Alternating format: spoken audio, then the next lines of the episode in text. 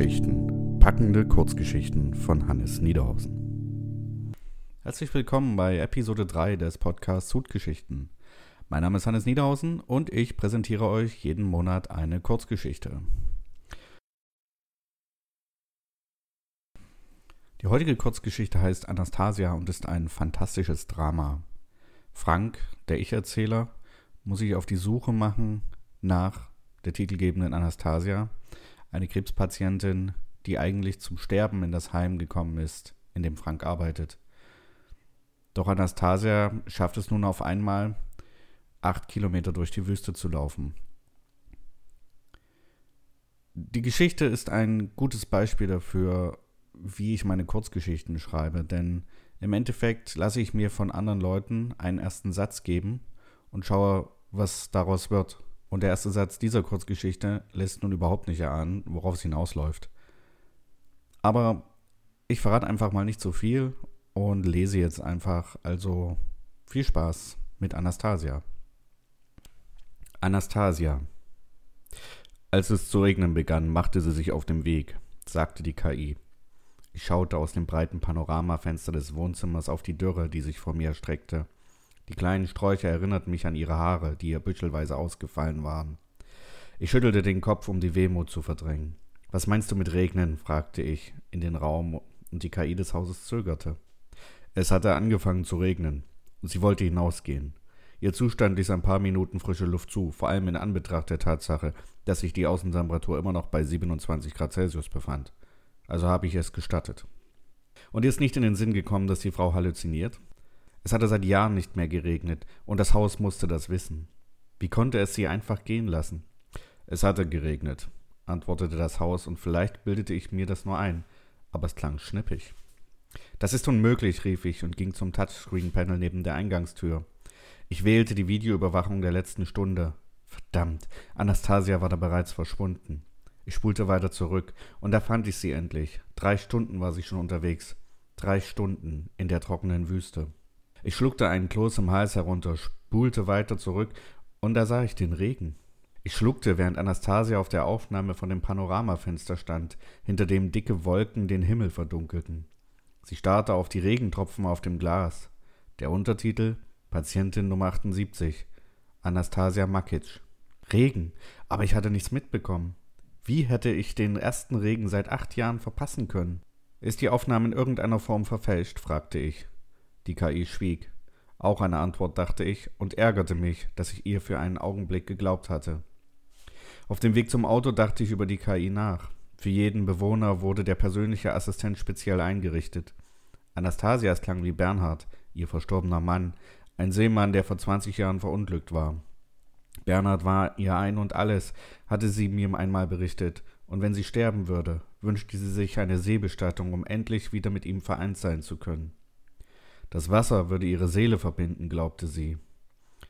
Die Empathiemodule der KIs waren das Neueste vom Neuen, und nur mit deren Hilfe war es uns überhaupt möglich, uns zu fünft um 80 sterbende Menschen zu kümmern. Doch das war das erste Mal, dass eine KI log, sich dermaßen für eine Patientin einsetzte, dass sie uns hinters Licht führte. Oder war das schon öfter passiert? Wenn wir uns auf die KIs nicht mehr verlassen können, haben wir ein Problem, dachte ich, während ich die Fahrertür öffnete. Hallo, wo soll es denn hingehen? fragte mich die KI des Autos und ich seufzte. Patientin 78 ist aus dem Gebäude geflüchtet. Orte sie und folge ihr, befahl ich dem Fahrzeug. In Ordnung. Soll ich währenddessen Musik spielen? Wie wäre es mit Nein? unterbrach ich barsch, doch die KI ließ sich nicht beirren. Na gut, ich habe Patientin 78 geortet. Sie befindet sich acht Kilometer westlich von hier. Ich fahr mal los. Acht Kilometer. Anastasia hatte Lungenkrebs im Endstadium, konnte nicht einmal die Treppe laufen und sollte es jetzt acht Kilometer durch die heiße, trockene Wüste geschafft haben? Bewegt sie sich noch? fragte ich das Auto. Ja, sie ist noch unterwegs, aber ich bin schneller. Jetzt klang das Auto irgendwie stolz. Bildete ich mir das nur ein? Ich schaute auf die Rückbank, auf der ein Notfallkoffer lag. Umständlich kramte ich ihn hervor, legte ihn auf den Beifahrersitz, während mir das Auto stetig die kleiner werdende Distanz berichtete. Ich überprüfte den Inhalt, doch die Medikamente oder Decken waren mir egal. Erst als ich die Wasserflasche in der Hand hielt, atmete ich erleichtert auf. Gleich können Sie Patientin 78 sehen, berichtete das Auto. Ich schaute nach vorn. Die Luft waberte über dem heißen Boden und ich war dankbar für die Klimaanlage, die mir kühle Luft ins Gesicht blies. Da, ein Schatten am Horizont, der stetig wuchs. Und dann endlich konnte ich den gekrümmten Körper genau erkennen. Halt! Befahl ich dem Auto und es bremste etwas zu abrupt für meinen Geschmack. Ich schnappte mir die Wasserflasche, stieg aus und ging die letzten Meter zu Fuß. Ich wollte sie nicht mit einem heranrasenden Auto erschrecken. Anastasia, rief ich ihr zu, was machst du denn? Die Frau blieb stehen, wandte sich mir zu und ihr Lächeln beruhigte mich für einen Augenblick. Es regnet, sagte sie und zeigte nach oben. Ich schaute in den strahlend blauen Himmel. Hier ist keine Wolke, sagte ich. Es regnet, wiederholte sie und dann lachte sie. Ein fröhliches, unbeschwertes Lachen, wie das eines Kindes. Ich ging auf sie zu, öffnete die Wasserflasche, doch als ich vor ihr stand, in ihre strahlend grünen Augen sah, bemerkte ich, dass sie ganz nass war.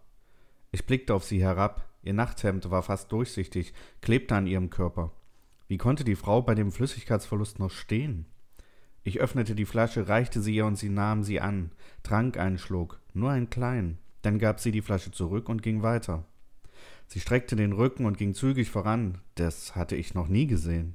Vor vier Monaten war sie zum Sterben zu uns gekommen. Ihre Schultern hatten herabgehangen, jeder Schritt war eine Qual gewesen, und schon nach den vier Stufen des Hauseingangs musste sie eine Pause einlegen.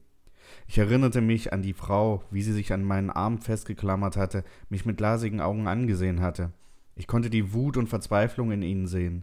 Sie wollte stark sein, und im Geiste war sie es auch, aber ihr Körper hatte ihr die Würde versagt, die sie ausstrahlen wollte. Jetzt musste ich zusehen, dass ich der Frau hinterherkam. Sie ging so schnell voran, dass ich nicht glaubte, das Tempo lange halten zu können. Kurz überlegte ich sogar, ob ich mit dem Auto hinterherfahren sollte, doch so viel Blöße wollte ich mir dann doch nicht geben. Wenn sie das schaffte, dann würde ich ja wohl auch ein paar Meter auf dem heißen, trockenen Boden laufen können. Erst jetzt bemerkte ich, dass auch meine Kleidung an mir klebte. Doch irgendwie schien es eine andere Feuchtigkeit zu sein. Ich schwitzte, ich stank bestimmt auch, doch bei ihr, es wirkte wirklich, als würde sie durch Regen laufen. Komm, Frank, rief sie mir zu, das Meer wartet. Das Meer? Das Meer ist hunderte Kilometer entfernt, rief ich zurück, doch sie lachte und winkte ab. Und es gibt keinen Regen hier, antwortete sie, aber es regnet trotzdem. Ich seufzte. Ich wünschte, es würde regnen. Ich wünschte es mir in dem Moment wirklich, dass kühle Tropfen den Schweiß von meinem Gesicht waschen würden. Meine Augen brannten bereits. Sie wartete auf mich, und als ich ankam, hielt sie mir ihren Arm hin, wie ich es bei unserer ersten Begegnung getan hatte. Das ist nicht nötig, sagte ich mit einem Lächeln, und sie lachte. Anastasia hatte das auch gesagt, hatte aber schnell einsehen müssen, dass sie meinen Arm doch gebraucht hatte. Ich zuckte mit den Schultern, hakte mich bei ihr ein, und da spürte ich es plötzlich. Etwas tropfte auf meinem Kopf. Spürst du es jetzt? fragte sie in verschwörerischem Ton. Ein weiterer Tropfen, jetzt auf meinem Arm, und ich konnte ihn sehen. Es regnete, es regnete wirklich, doch es ergab keinen Sinn. Ich schaute auf, keine einzige Wolke in Sicht, und doch fielen immer mehr Tropfen auf meinen Körper. Wie ist das möglich? Bernhard weist mir den Weg. Es ist soweit. Ich schaute sie an und nickte. Ich nickte einfach, als wäre unsere Situation selbstverständlich, dass ein toter Seemann seiner Frau bei klarem Himmel in einer Wüste Regen schenkte. Und das Meer? fragte ich und räusperte mich. Es ist nicht mehr weit. Trink, Frank, sonst fällst du mir noch um. Sie lachte. Ich nahm einen Schluck aus der Flasche, doch ich fühlte mich gar nicht mehr so durstig wie eben. Der Regen, ich hatte einfach keine andere Bezeichnung, verringerte meinen Bedarf nach Wasser. Er gab mir Kraft und ich war mir sicher, dass er die Quelle für Anastasias wundersame Genesung war. Doch würde sie anhalten? Was würde passieren, wenn wir das Meer erreichten und dann zurückkehrten? Ich folgte ihr sinnierend eine halbe Stunde, während sie mir die alten Geschichten von Bernhard, ihrem Ehemann, erzählte. Das letzte Mal, als ich die Geschichte gehört hatte, wurde sie mit krächzender Stimme und vielen Atempausen erzählt. Jetzt aber plapperte Anastasia ohne Pausen und erinnerte mich sehr an meine sechsjährige Nichte. Dann blieb sie abrupt stehen und hob einen Zeigefinger. Sie lächelte. Was? fragte ich, doch sie antwortete mit einem Zischen und zeigte auf ihr Ohr. Ich neigte den Kopf zur Seite und tatsächlich, ich konnte Meeresrauschen hören, und plötzlich ließ der Regen nach, und das Rauschen der Wellen wurde noch stärker. Wir haben es geschafft, sagte Anastasia und lachte freudig. Dann überraschte sie mich erneut, als sie plötzlich rannte, und das Bild meiner Nichte war komplett. Ich folgte ihr. Die Wellen tosten gegen eine unsichtbare Brandung, doch zu sehen war nichts. Erst als Wasser in meine Schuhe lief, als würde ich in einer Pfütze stehen, verstand ich. Das Meer war, wie der Regen, nur dann sichtbar, wenn wir es berührten. Ich schaute auf den Boden. Die Wellen spülten Schaum um meine Füße und ich glaubte, etwas in dem eigentlich harten Sand einzusinken. Anastasia rief den Namen ihres Ehemanns. Bernhard, Bernie, mein Liebster, ich bin hier. Das Wasser war nur wenige Zentimeter um meine Füße sichtbar. Um meine und ihre. Sie zog ihre Schuhe aus, ging weiter auf den Horizont zu, wo ich nun ein Schemen sehen konnte. War das ihr Mann? Winkte er sie zu sich? Anastasia, warte, rief ich und wartete weiter. Schon bald war ich knietief in dem wunderbaren warmen Wasser, sie bereits bis zu den Hüften. Ihr Nachthemd klebte nicht mehr am Körper, es waberte im unsichtbaren Wasser. Es wurde tiefer, immer tiefer, dann verstand ich endlich und ich wusste, wofür es Zeit war. Komm zurück, rief ich. Ich streckte meine Arme nach ihr aus, doch sie war zu weit entfernt. Den Blick mir zugewandt lächelte sie und sagte Danke, danke, dass du für mich da warst. Aber jetzt muss ich gehen. Folge mir nicht, Frank. Du hast noch viel Zeit. Sie ging einen weiteren Schritt in das Meer. Dann drehte sie sich noch einmal um. Ich habe dir ja gesagt, ich werde mit meinem Bernhard vereint sein. Ja, das hatte sie. Ich spürte, wie meine Wangen feucht wurden, ließ die Tränen einfach laufen. Das war das erste Mal seit Jahren, dass ich für eine Patientin weinte. Lebe wohl, Anastasia, rief ich ihr hinterher und spürte, dass dies nicht das Ende für sie war. Du auch, Frank, antwortete sie und ging weiter. Der Schemen war in der Zwischenzeit auf uns zugekommen. Jetzt konnte ich einen Mann mittleren Alters in Seemannskluft erkennen. Er sah aus wie auf Anastasias Fotos. Dankend nickte er mir zu, dann plötzlich verschwand das Wasser um mich herum und ich sank auf den Boden. Dank meines mobilen GPS-Systems fand ich den Weg zurück. Von Anastasia blieb keine Spur.